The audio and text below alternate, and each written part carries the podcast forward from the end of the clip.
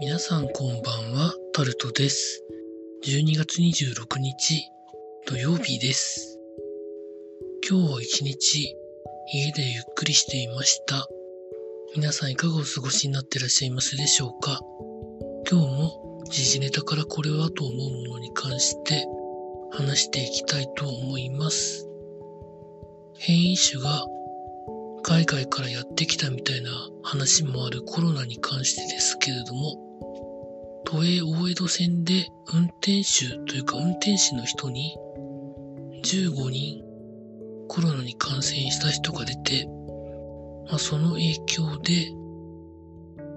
大江戸線のダイヤが一部減便になるということが記事になっています。通常の7割くらいの運転本数になるということで、まあ、これからまだ休みがあるので、若干影響は少ないのかなとも思いながら、だいたい2週間くらいは自宅待機なり、何らかのことをやらなきゃいけないのかと思うと、結構影響出るんじゃないのかなと思うんですけど、誰がなるのかわからないのがもう現状なので、とにかく感染対策はもうできる範囲の最大をやらなきゃいけないんだろうなと思うところでございます。続いて、経済面でいきますと、スカイマークエアラインズの事務職の方が週休3日になるということが記事になってます。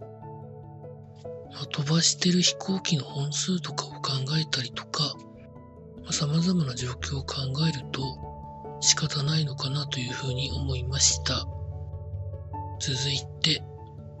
スポーツ面のことでいきますと、サ,、えっと、サッカーじゃないですね。バスケのウィンターカップで危険が相次いでいるということが記事になってます。大会前に出場辞退するところもあったんですけど、大会が始まってから危険が出たというところもあって、現在のところ7チーム目の危険、危険が出ましたということが記事になってます。男子のチームも女子のチームにも出てるようです。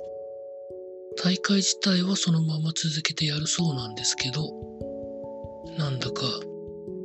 難しいとかかわいそうとかそういう感情がなんか出てくるような感じで